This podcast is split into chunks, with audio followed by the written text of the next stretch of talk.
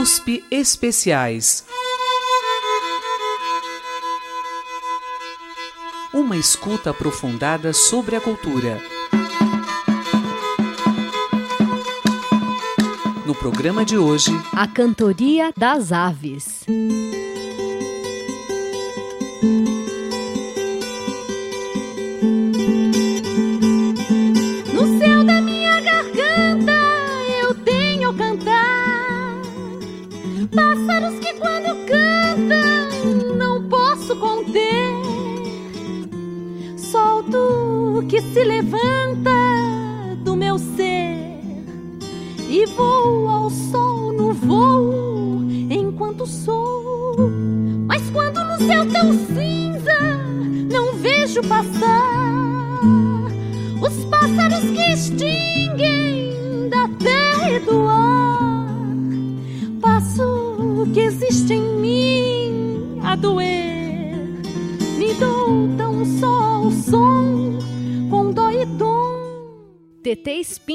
Com sua voz marcante, cantando Pássaros na Garganta, música de sua autoria com Carlos Renó, dá o tom do USP Especiais de hoje. O programa percorrerá o intrigante universo musical das aves. Vamos aprender sobre o canto de algumas espécies e sua relação com o ambiente em que vivemos. E para nos ajudar nesta viagem sonora, conversamos com o ornitólogo Fernando Dorta, que também é pesquisador e consultor ambiental.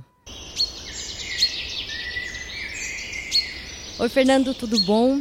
Então, primeiro, muito obrigada pela sua participação neste USP Especiais de hoje. Seja muito bem-vindo à Rádio USP. Então, ah, vamos começar. A primeira pergunta que eu tenho para te fazer aqui, ela beira os questionamentos da infância, né? Por que as aves cantam? Essa cantoria toda tem alguma função ecológica? Bom, antes de mais nada, aí eu, eu gostaria de agradecer, né, o convite. É um prazer é, participar aí dessa conversa com vocês. Bom, e respondendo a sua pergunta, bom, os sinais acústicos aí, né, que a gente chama de canto ou de chamado, né, eles são utilizados pelas aves e por outros grupos animais porque tem uma importância crucial né, em certos contextos ecológicos, né, como, por exemplo, a defesa de território, né, apresenta a atração de parceiros né, durante o período reprodutivo, a comunicação, inclusive, entre filhotes e pais. Né. Também são importantes para a detecção de presas ou de predadores, né, a emissão de som né, pelas aves, ela ajuda os predadores a, a, identificar as presas, né, a localizar as presas, ao mesmo tempo também que ajuda as presas a identificarem os predadores e terem condições aí de escapar deles, né. E é, é interessante porque mesmo tem alguns estudos que mostram que mesmo os filhotes, ainda dentro dos ovos, eles produzem sons. Os filhotes emitem sons muitas vezes em resposta a chamados dos pais. Tem um estudo, inclusive com aves de cativeiro, né, que identificaram, inclusive, indícios de comunicação entre filhotes que ainda estão dentro dos ovos. E essa comunicação, aparentemente, ela ajuda na sincronização do, do nascimento, né, ou seja, aí da, da eclosão dos ovos.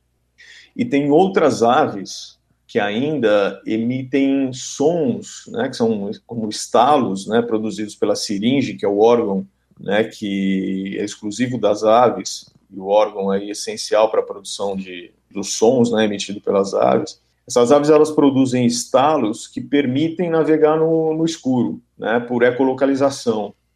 Pelo que a gente conhece aí, né, do, do, até o momento, né, as pesquisas científicas aí mostram que é um grupo relativamente restrito entre as aves que aprendem a cantar.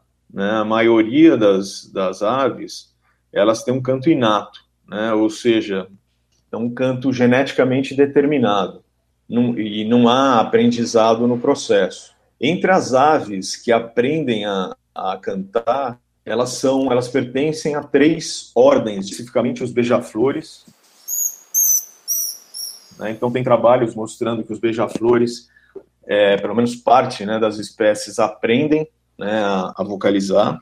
Os psittaciformes, que são papagaios, araras, cacatuas, enfim, que tem, como a gente sabe, tem uma capacidade de, de aprendizado muito grande, né?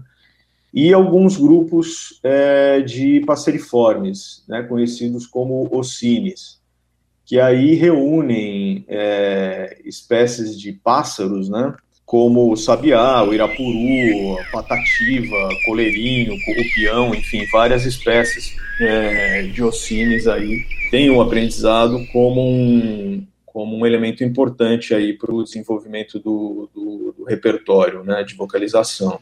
E eu acho que o auge, né, o auge do, do, do aprendizado é expresso aí, pode ser exemplificado por aquelas espécies que imitam outras espécies. Esse é o caso, acho que o caso mais é, emblemático dessa habilidade é do sabiá poliglota.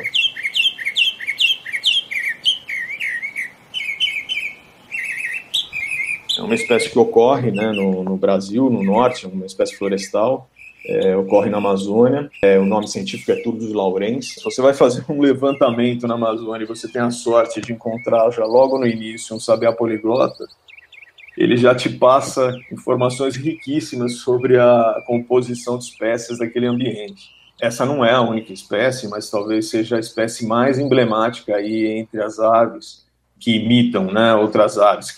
E aqui na, aqui na Mata Atlântica, perto da gente aqui, a gente tem um outro bom imitador, né, que é o Sabiá una, Turdus flavipes, né, uma espécie também da, da, da, do gênero Turdus, assim como o Sabiá poliglota. Você chegou a comentar do, do Irapuru, né, na, na questão anterior, então, né, nas minhas pesquisas eu percebi que algumas, uh, algumas aves emitem sons, né, ou melodias, é, bem elaborados, assim, diferente do, do urubu, por exemplo. Por que, que algumas aves emitem sons assim tão elaborados e outras não? Assim, fala um pouco dessa sobre a, a vocalização dessas aves. Na realidade, a origem dessas diferenças é resultante do próprio processo evolutivo né, que envolve seleção natural, seleção sexual e processos estocásticos, né, ou seja, processos de mudanças ao acaso aí que podem ou não serem fixadas aí no repertório das espécies, né, ao longo do processo evolutivo. Algumas linhagens né, de aves, como a gente já mencionou, adquiriram aí condições tanto anatômicas como neurológicas para a produção de sons mais elaborados, né? enquanto outras não. É, bom, as aves, é, elas possuem, como eu mencionei, um órgão que é exclusivo das aves, que é a siringe. A siringe ela faz parte aí do sistema respiratório né, da, da, das aves. Fica localizada aí entre a traqueia e os brônquios. E a produção de som, basicamente, se dá durante a expiração, né, quando o ar passa pela siringe e gera essa passagem de ar gera vibrações né, nas membranas posicionadas aí nos dois lados desse órgão.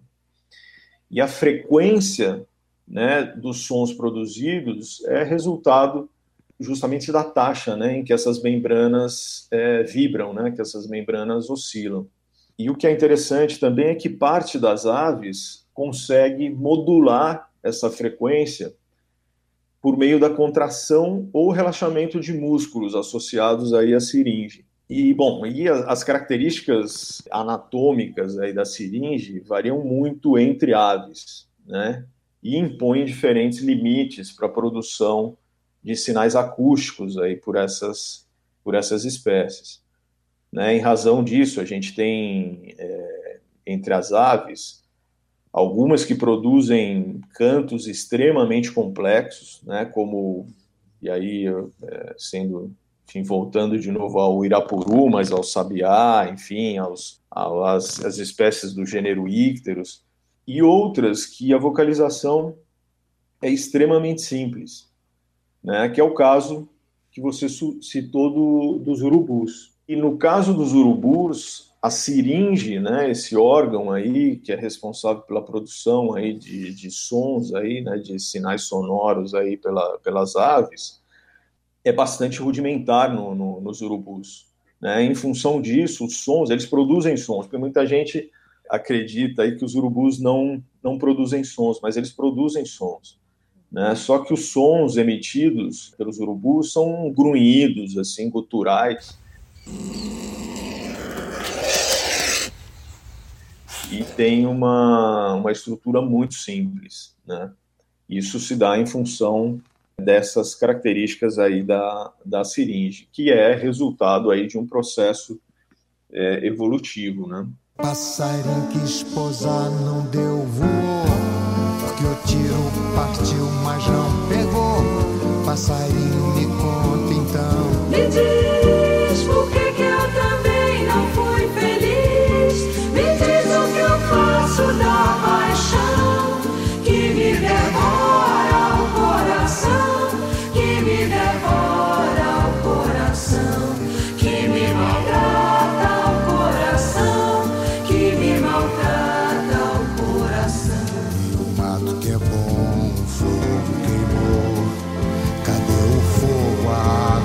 before.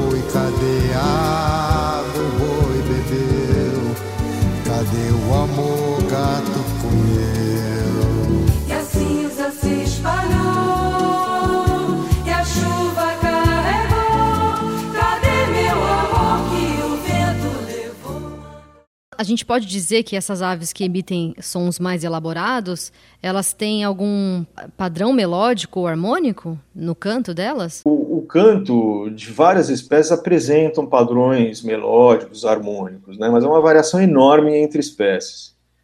E eu vou ser sincero para você, assim, eu, eu nunca me aprofundei nisso, mas há alguns artigos que discutem, inclusive, né, se o canto das aves pode ser considerado música. E há controvérsias a respeito disso, né?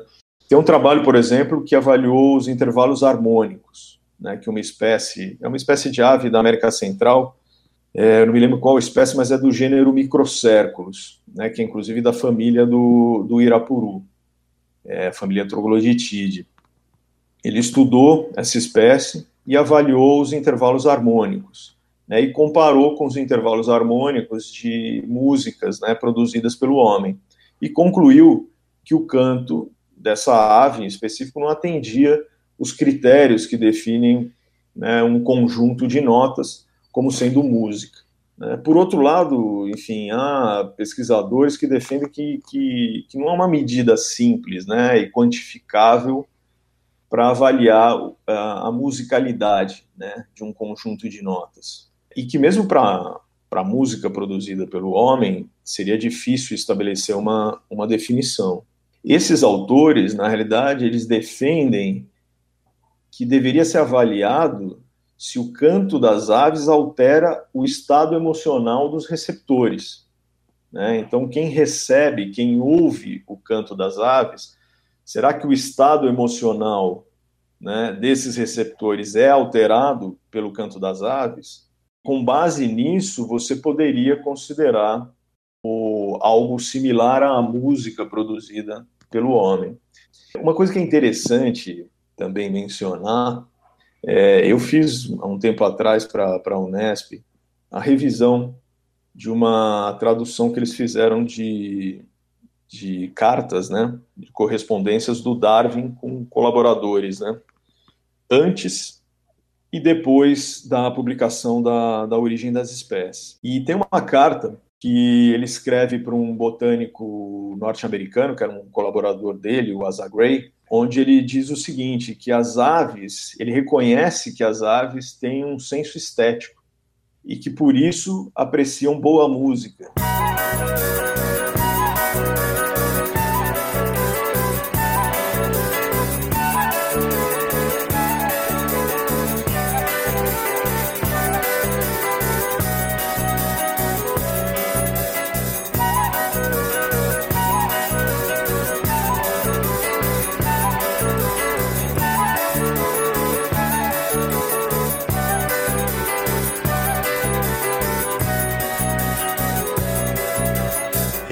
Pinta silvo, oi pinta roxo, meu Irapuru.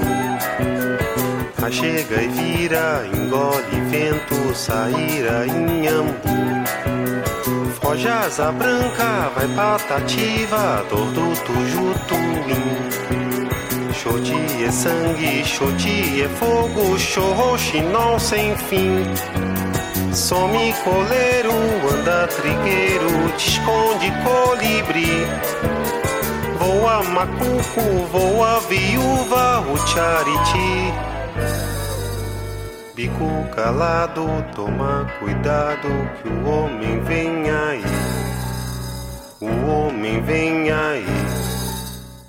Nossa, agora, agora se a mente não tava, não tinha explodido ainda, acabou de explodir, né? Porque isso tudo que você falou dá, dá um caldo, aliás, dá um outro programa, né? Porque é, é, entra em questões mais complexas sobre é, o que é música, na verdade, né? É, é como você falou, é- é- o negócio é mais profundo, né? tempo atrás eu tive conversando, né? Tem alguns parentes aí envolvidos com o mundo da música e eu tive conversando a respeito disso e eu acabei procurando, né? Ler a respeito para ver se existia alguma. E existe, existe uma farta literatura aí a respeito dessa questão, né? Relacionando o canto, o canto das aves com a música produzida pelo homem, né? E aparentemente tem essa, essas duas abordagens diferentes, né? Alguns pesquisadores que vão buscar métricas para avaliar se dá para comparar uma coisa com outra, né, se as coisas são comparáveis e se são semelhantes, e outros que não, que dizem que música ela é definida pelo efeito que ela causa ao receptor e não por uma regra definida aí de forma mais mais rígida, né? Mas eu acho, eu acho bem, eu acho bem interessante essa, essa discussão, né? Demais. E então, aproveitando uma curiosidade aqui, você sabe se existe alguma hipótese eh, no sentido de que o canto humano pode ter se originado a partir da escuta do canto dos pássaros? Olha, então, isso eu vou ser sincero para você, Raquel. Eu já ouvi, já li é, alguma coisa dizendo que a música ela tem origens e se inspirou no canto dos a música produzida pelo homem, né? É, no canto das aves, né? Agora eu não sei não sei te dizer é, o quanto isso tem base né, científica, é, registros históricos aí que possam que possam apoiar aí essa hipótese. Então assim eu não saberia te, te responder responder isso, mas tem eu sei que tem literatura que aborda isso. Agora, o que eu posso, que eu posso te afirmar, não, porque seria muita arrogância da minha parte fazer afirmações a respeito de uma questão tão complexa, mas o que eu acho é que você tem uma influência muito grande né, das paisagens sonoras, e aí dentro dessas paisagens sonoras, o canto das aves, sobre a produção artística de diferentes regiões, né, a produção musical de diferentes regiões. As aves não entram apenas como tema, né, tema de, de músicas, como a gente tem inúmeros exemplos aí, Asa Branca, enfim, Assum Preto. Tudo em volta é só beleza, sol de abril e a mata em flor. Mas assum preto, dos olhos, não vendo a luz, ai, canta de dor.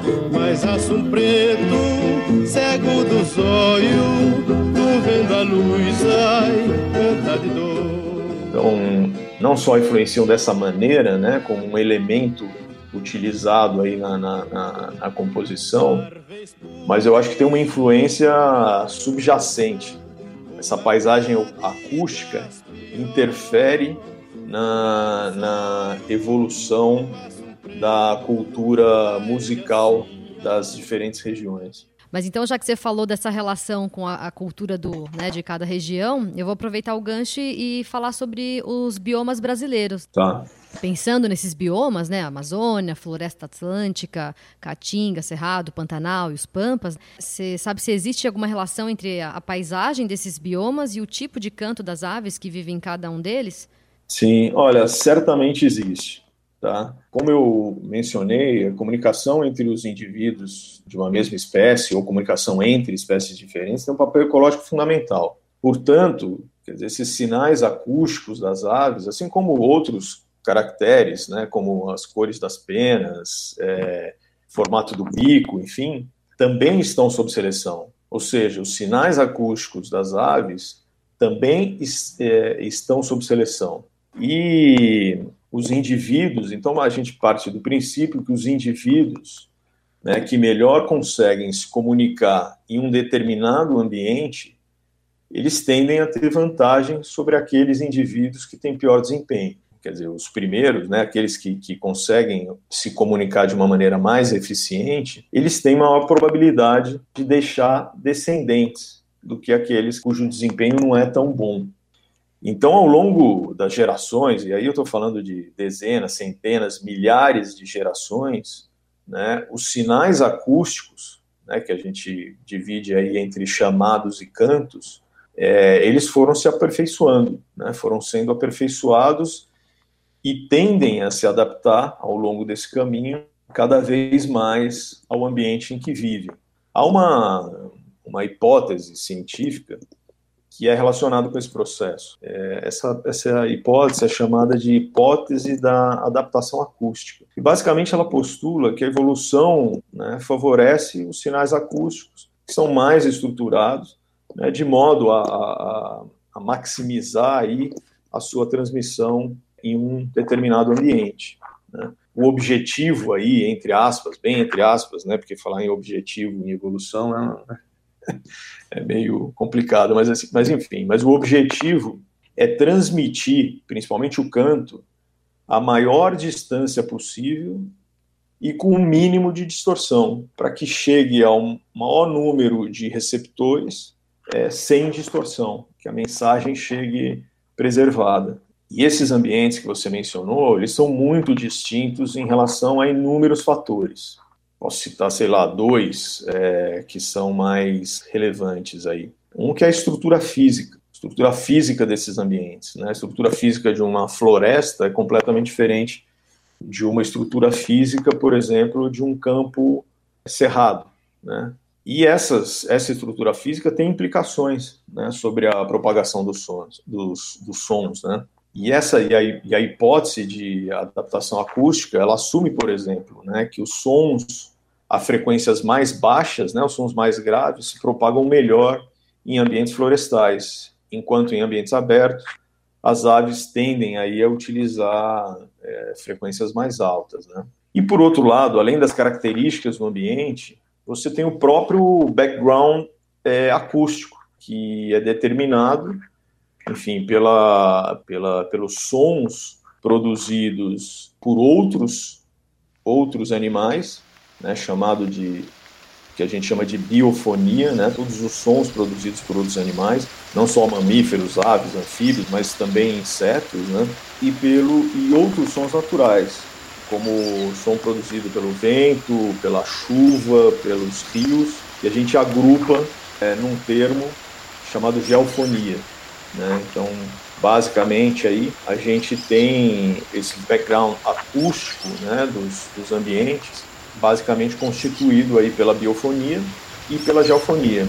E quando você tem presença humana, também por uma outra, por um outro componente aí da, da paisagem acústica, que é a antropofonia, que são os sons produzidos pelo homem, né, por todas as atividades que o homem que o homem produz. Continuando falando do ambiente, porque assim, com essa questão da pandemia, enfim, da gente ter né, muita gente em casa, menos carros nas ruas, né?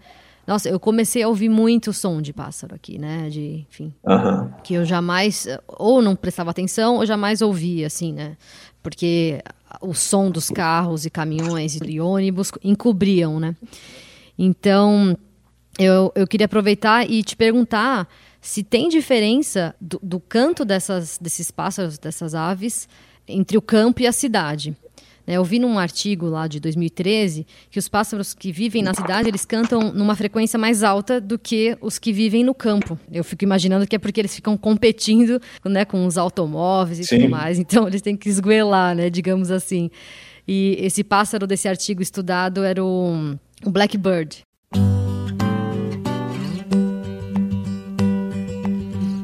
Blackbird singing in the dead of night. Take these broken wings and learn to fly. All your life, you were only waiting for this moment to arise.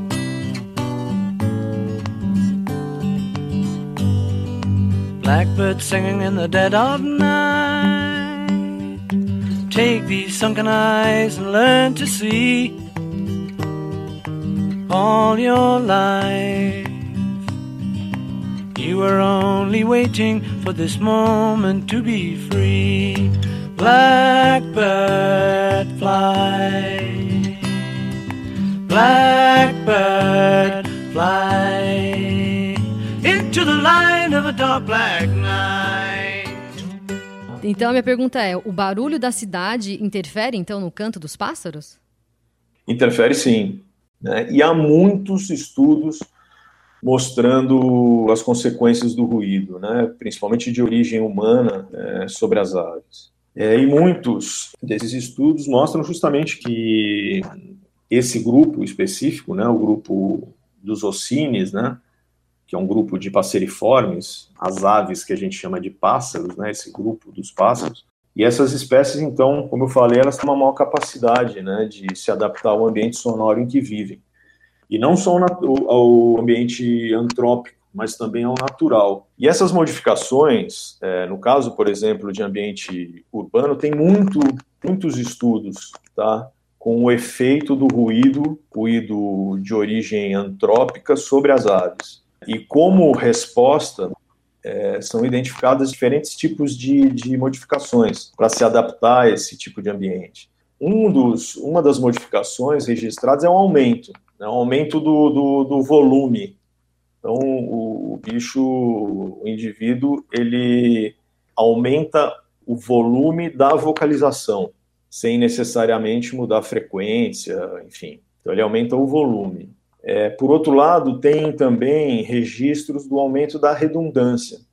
Então, o indivíduo ele começa a repetir mais as frases, em tese, porque quanto mais vezes você repete, maior é a probabilidade, em um ambiente é, cheio de ruído, maior a probabilidade do receptor receber essa mensagem. Uma outra é, adaptação é, documentada, que não tem a ver diretamente com alterações nas características sonoras né, do som emitido pelas aves, diz respeito ao horário né, utilizado pelas, pelas aves. Né? Porque o que, que acontece? O som humano ele não tem só um padrão de frequências. Ah, o som ocorre entre 0 e 2 kHz. Tudo bem, o som humano ele, ele, ele ocupa principalmente essa faixa de frequência. Porém, ele também ocorre durante períodos específicos ao longo do dia. Para fugir dessa competição, a gente também tem a mudança do horário de vocalização. E o caso mais, eu acho que emblemático aí nosso é o Sabiá Laranjeira. Né? Eu não sei se, se você já teve a experiência de acordar no meio da madrugada, escuridão total, e os sabiás laranjeiras vocalizando a toda. E a hipótese para isso é justamente que eles estão fugindo do período de maior ruído urbano. Né? Então, durante o dia, a gente tem um ruído mais elevado, e à noite, né, o ruído, ele, o ruído humano, ele reduz significativamente. Então, diminui a competição com os sabiás, né? Então eles passaram a, a, vocalizar mais cedo.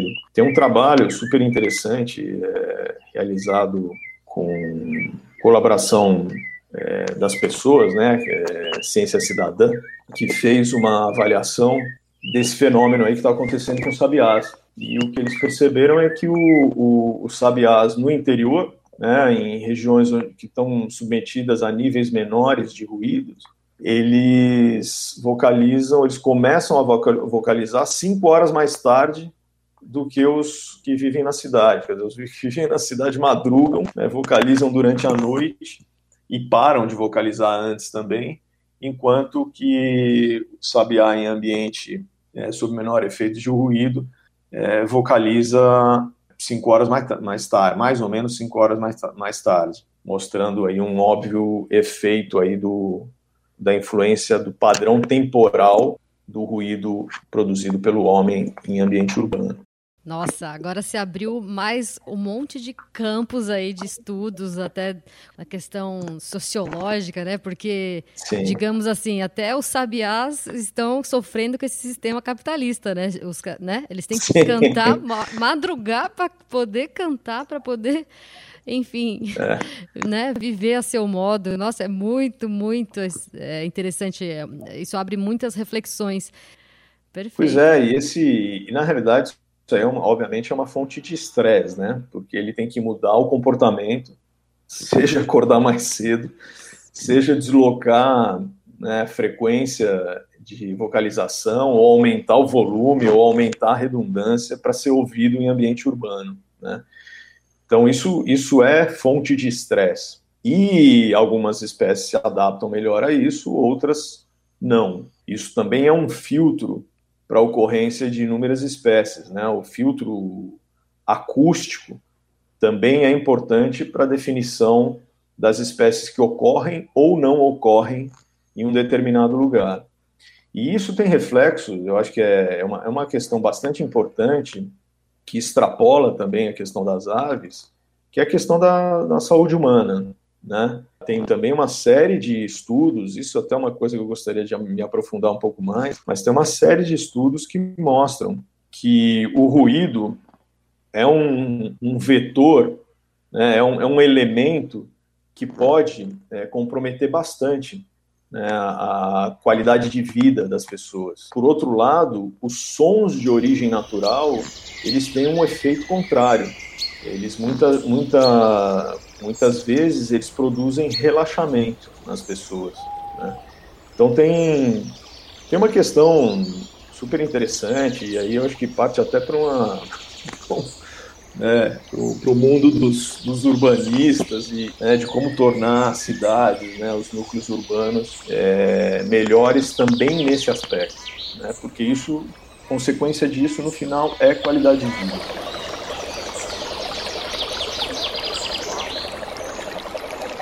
Mas enfim, então agora, depois de tanta coisa que você falou, eu, eu eu queria saber, assim, indo mais para o lado da sua trajetória mesmo, como é que foi que você se interessou por estudar as aves, né, os pássaros? Da onde veio esse, esse interesse? Olha, eu me lembro, é meio...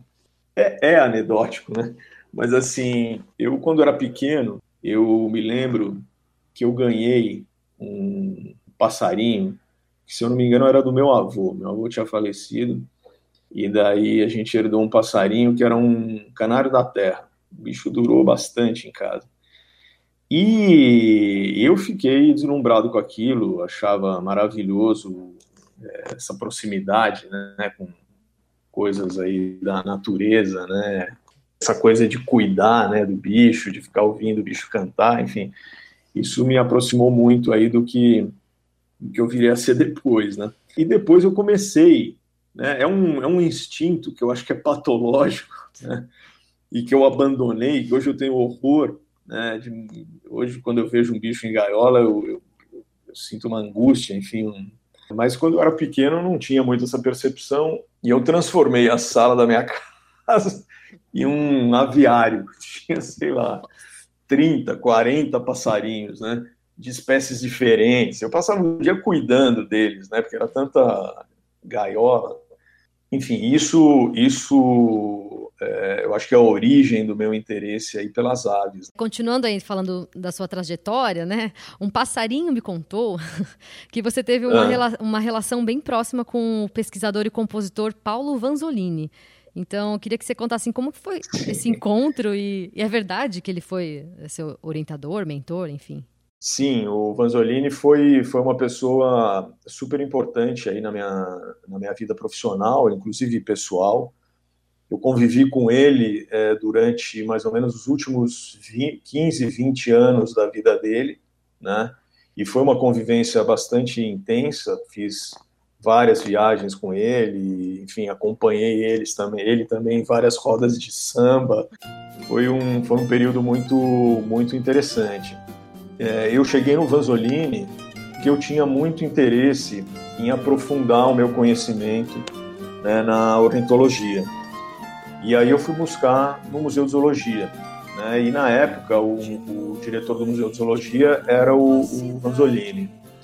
Essa aproximação foi relativamente fácil porque o Vanzolini ele tinha é, uma relação pessoal é, muito próxima do meu avô e, e do meu pai então isso, é, obviamente, facilitou a conversa lá com ele.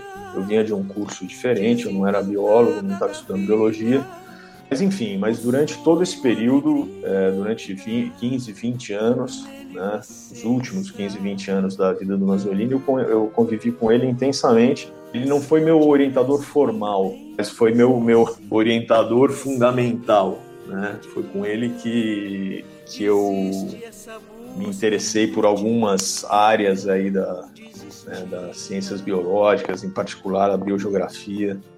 É, e o Vanzolini ele tinha características assim que óbvio que eu aproveitei muito do conhecimento científico dele e da, da inteligência, porque o Vanzolini era um, era um sujeito extremamente inteligente, né? assim completamente fora da curva. E, e, além dessa inteligência, da inteligência do zoólogo, né, do sujeito que tem a capacidade de, de olhar de uma maneira mais né, é, detalhada, né, contar a escama de lagarto e comparar e fazer, enfim. Ele também tinha uma, uma capacidade né, de uma visão lateral, eu não sei se esse é o termo, mas ele tinha uma capacidade de compreender. Então, quando a gente ia para um, campo, né, além dele fazer o trabalho dele, trabalhar de maneira super organizada, metódica e tal, ele também dava espaço para entender aquele mundo, né? E aquele mundo não só o mundo biológico, mas também o mundo humano, né? Essa capacidade dele é que eu acho que, que foi fundamental para que ele se tornasse aí o compositor que ele se tornou, né?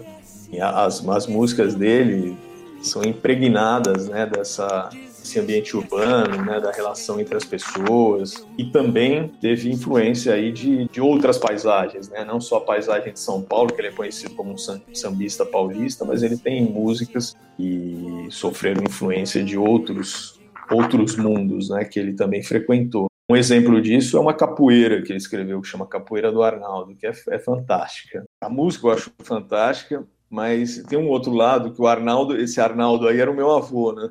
eles tinham um, um amigo em comum, foi um grande pintor e uma referência da cultura baiana, foi o, o Hector Bernabó, né, conhecido como Caribé. Caribé é uma referência, até hoje você vai na Bahia, ele é uma referência cultural na Bahia. E ele era argentino, né? conheceu a Bahia, se encantou e viveu o resto da vida lá. Uma vez o, o meu avô é, provocou o Vanzolini, né? dizendo: ah, pô, você fica aí fazendo esses sambinhas e tal, pega esse argentino aqui, virou referência cultural da Bahia. Bom, daí começou uma discussão, uma provocação entre amigos, né? O Vanzolini virou para o meu avô e falou assim: não, pode deixar que amanhã eu te trago uma capoeira.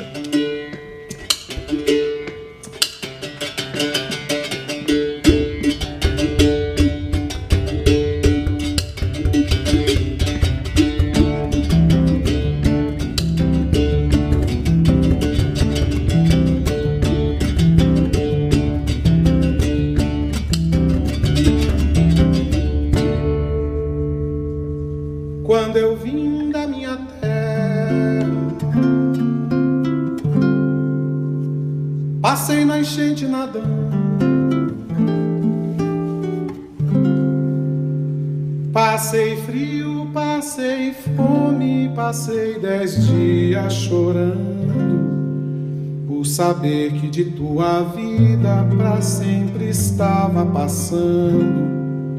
Nos passos desse calvário tinha ninguém me ajudando. Eu tava como um passarinho perdido fora do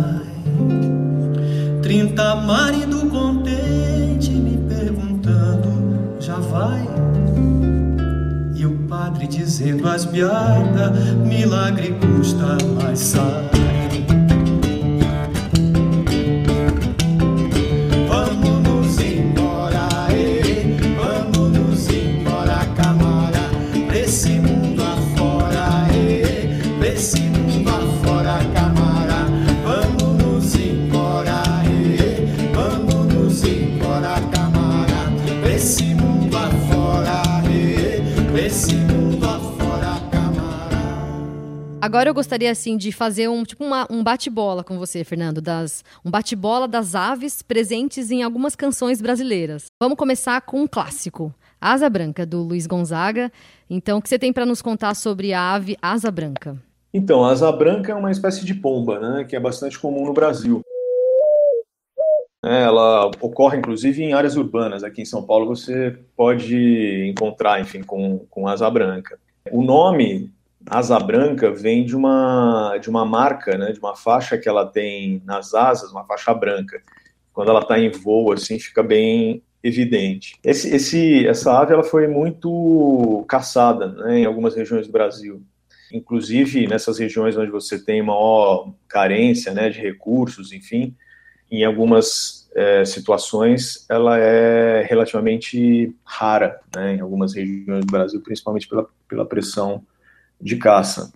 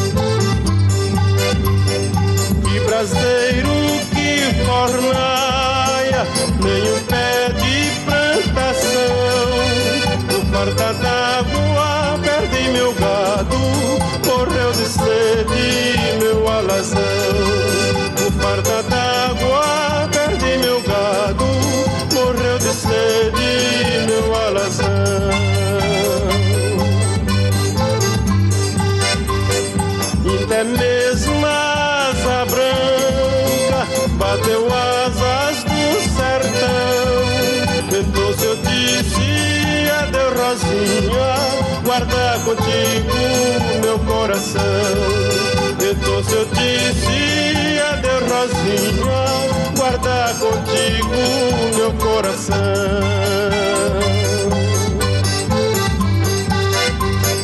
Hoje longe muitas léguas, numa triste solidão. Espero a chuva cair de novo pra me voltar pro meu sertão.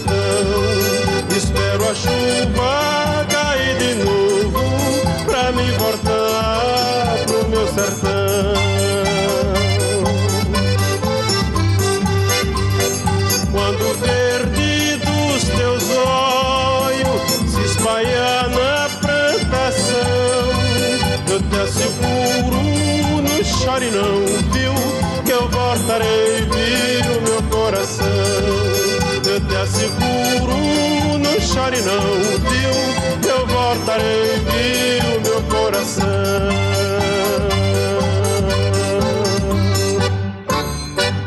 Ouvimos Asa Branca, composição e interpretação de Luiz Gonzaga. O compositor Valdemar Henrique, ele fez a canção O Irapuru. Então, o que você tem para contar pra gente sobre o Irapuru?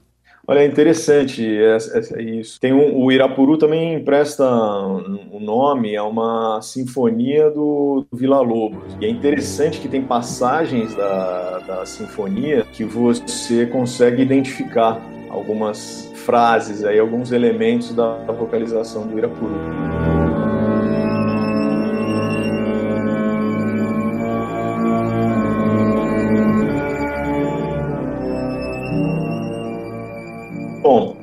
Irapuru é, é uma, é uma espécie do gênero Ciforrinos, né? Típica das florestas aí do, do norte, né? Da, da, América do Sul. E pertence, como eu falei, a uma família, a família chamada Trogloditidae, né? Que tem várias espécies com um canto muito elaborado. O Irapuru se destaca, né? Ele tem um canto realmente é, que realmente impressiona.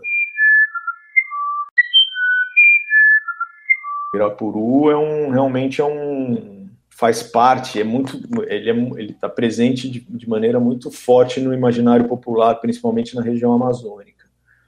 Né? Então tem várias crenças relacionadas ao Irapuru, ao canto do Irapuru. Em algumas situações dizem né, que o Irapuru quando canta, todas as outras aves param para escutar.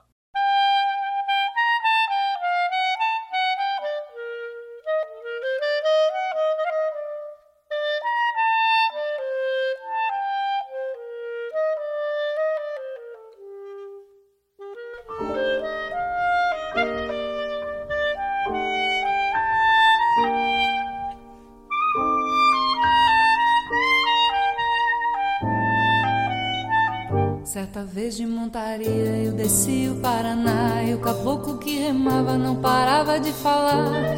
Oh, oh não parava de falar. Oh, oh, que caboclo falador. Me contou do lobisomem, da mãe d'água e do tajá e do jutaí que se ri pro luar. Oh, oh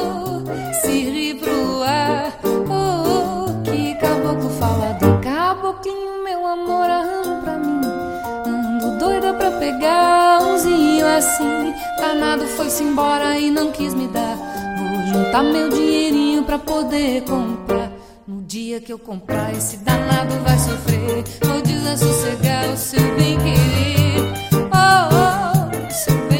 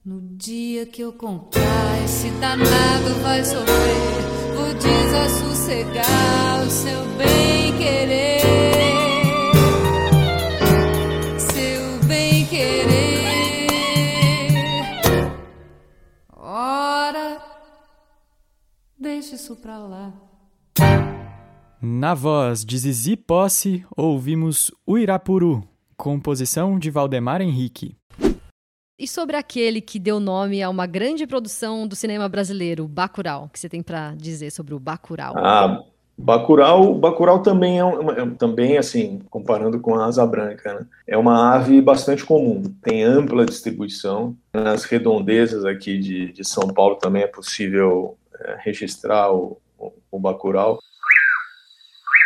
E é uma ave noturna, na família Caprimulgidae, todas aves, aves noturnas, insetívoras. E esse bicho você é muito fácil de você ver. A maior parte das pessoas já deve ter cruzado, talvez não, não prestaram atenção, mas é, é, é, é, muito comum encontrar esses bichos em beira de estrada, principalmente estrada de terra, que eles ficam na beira de estrada à noite para capturar inseto. E quando você passa de carro com um farol aceso, fica, dependendo da posição né, que o Bacurau está posicionado, você vê o reflexo do olho dele, né? Um reflexo bem forte. Mas é um, é um, é um canto muito bonito do Bacurau. E tem variações, né? É, é bem, bem interessante a vocalização dele.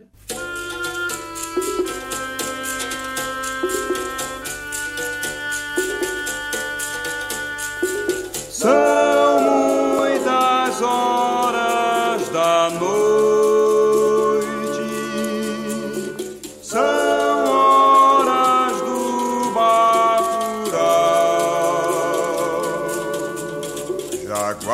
avança dançando, dançam caipora e babau. Uau, uau, uau,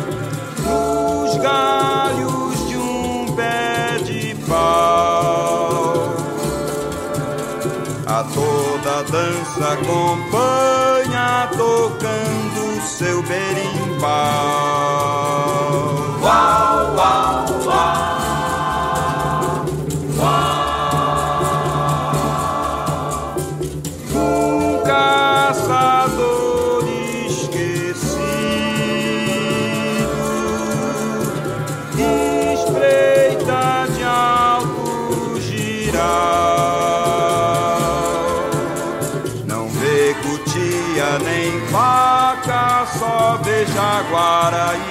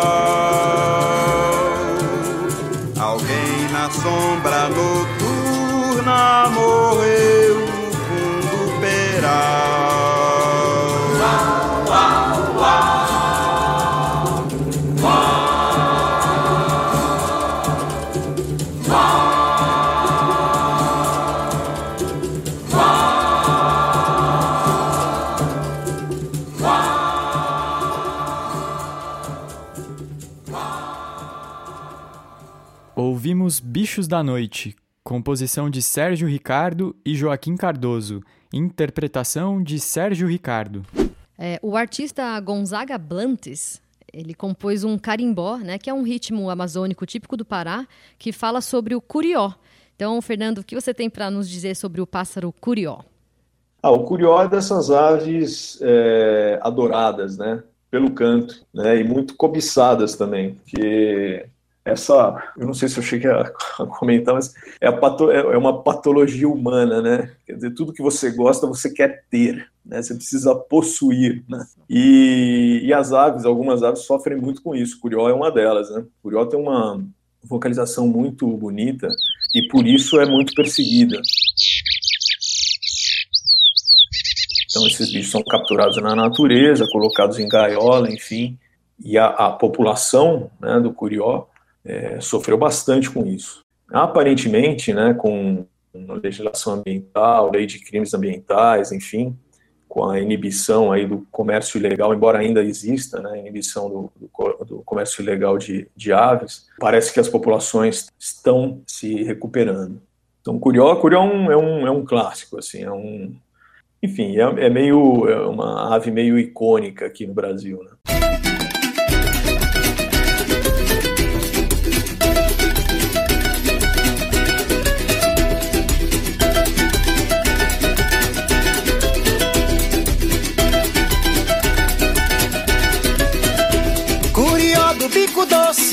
Passarinho quem te trouxe pra chamar meu carimbó. Foi verequete, verê, foi verequete, verê, foi verequete, foi Lucindo e Cupijó. Curió do bico doce, passarinho quem te trouxe pra chamar meu carimbó. Foi verequete, verê, foi verequete, verê, foi verequete, foi Lucindo e Cupijó. Na sombra do cajueiro, lá no fundo do quintal. A moça que roda a saia é mimo de marambaia na roda de carimbó. Na sombra do cajueiro, lá no fundo do quintal. A moça que roda a saia é mimo de marambaia carimbó. Curió do bico doce, passarinho que te trouxe pra chamar meu carimbó. Curió do bico doce, passarinho que te trouxe pra chamar meu carimbó. Curió do bico doce, passarinho que te trouxe pra chamar meu carimbó. Curió do bico doce, passarinho que te trouxe pra chamar meu carimbó.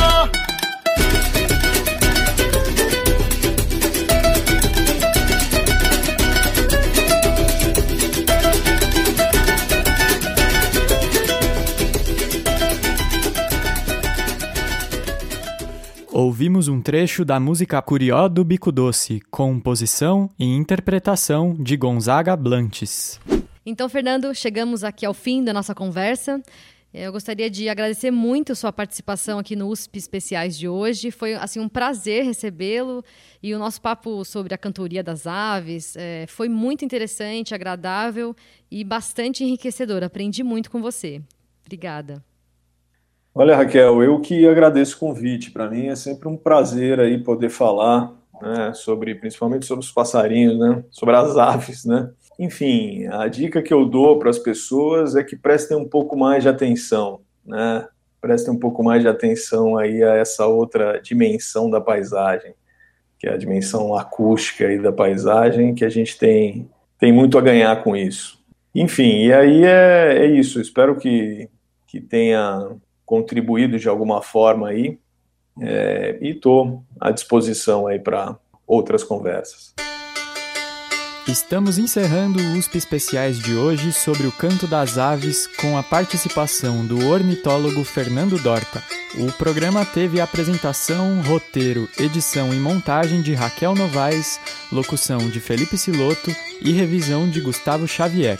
Este episódio também ficará disponível como podcast no endereço eletrônico jornal.usp.br/podcasts no Spotify e demais plataformas. É só buscar por USP Especiais.